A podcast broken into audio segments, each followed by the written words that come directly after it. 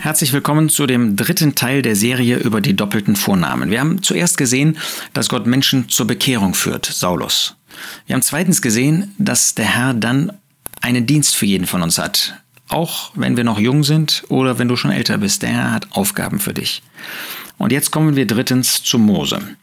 Mose weidete die Herde Jethros, seines Schwiegervaters. Er war 40 Jahre in Ägypten aufgewachsen, hat, war geschult worden in den besten Schulen, Universitäten des Landes bei dem Pharao.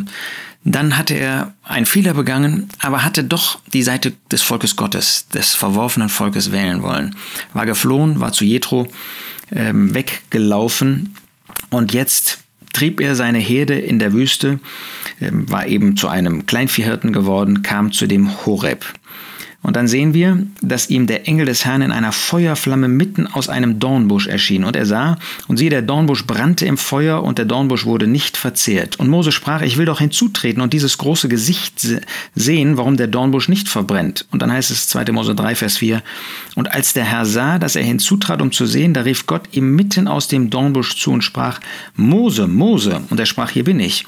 Und er sprach, tritt nicht näher herzu, zieh deine Schuhe aus von deinen Füßen, denn der Ort, auf dem dem du stehst, ist heiliger Boden.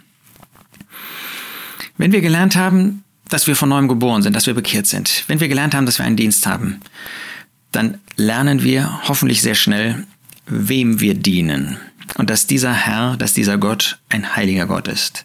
Und dass wir auf heiligem Boden stehen, wenn wir vor ihm sind, wenn er uns benutzen möchte.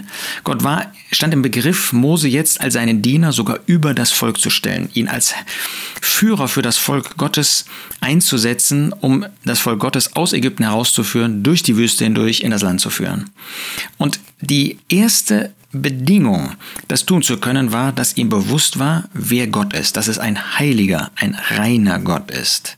Wenn du dem Herrn Jesus dienen möchtest, und schön, wenn du das tun möchtest, dann sei dir bewusst, mit wem du es zu tun hast, wer dein Sender ist, wer dein Herr ist, wer dein Meister ist, wer derjenige, ist, dem du dienst, für den du arbeitest. Das ist ein heiliger Gott.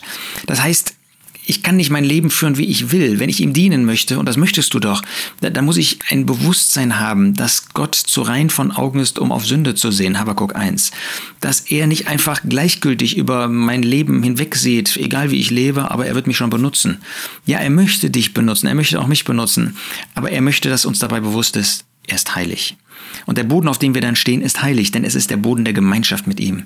Gott möchte in Gemeinschaft mit uns sein und möchte uns aus dieser Gemeinschaft heraus benutzen für den Dienst, den er uns gegeben hat.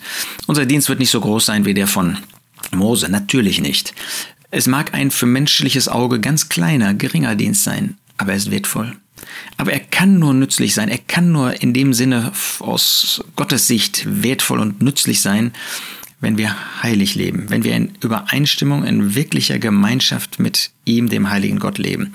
Unsere neue Natur, das ewige Leben, das er uns geschenkt hat, das ist heilig. Das ist ein Leben, das in Übereinstimmung mit Gottes Natur ist. Aber die Frage ist, führen wir unser Leben so? Ist das wirklich so, dass wir als Gläubige, als Diener des Herrn, denn wir alle sind Diener nach 1. Petrus 4, dass wir wirklich dieser Heiligkeit auch praktischerweise entsprechen, dass wir Nein sagen zur Sünde, dass wir Ja sagen zu der Lebensausrichtung für den Herrn und für Gott. Mose hat das gelernt und Mose hat einen großen Teil seines Dienstlebens, also die nächsten 40 Jahre, genau in dieser Heiligkeit zugebracht. Und da, wo er es nicht getan hat, da kam er unter die Zucht des Herrn. Ich wünsche dir, dass du ein Bewusstsein hast, dass Gott heilig ist. Das ist nicht gegen dich gerichtet, sondern das ist für dich, weil du auch eine heilige Natur hast. Aber die heilige Natur Gottes, die kann eben nicht einfach über Sünde hinweggehen. Nicht bei mir, nicht bei dir. Und deshalb wollen wir Nein sagen zur Sünde, wollen das bekennen, wo wir gesündigt haben. Gott ist nicht ein zürnender Gott uns gegenüber, aber ist ein heiliger Gott, der aus Liebe dann auch züchtigen muss. Lasst uns diese Heiligkeit vor Augen haben. Lasst uns sie nicht abschreckend ansehen, sondern lasst uns sie, weil sie unsere Natur ist, die neue Natur, das ewige Leben, lasst uns in Übereinstimmung mit dieser Heiligkeit leben und dem Herrn dienen, dann wird das zum Segen sein.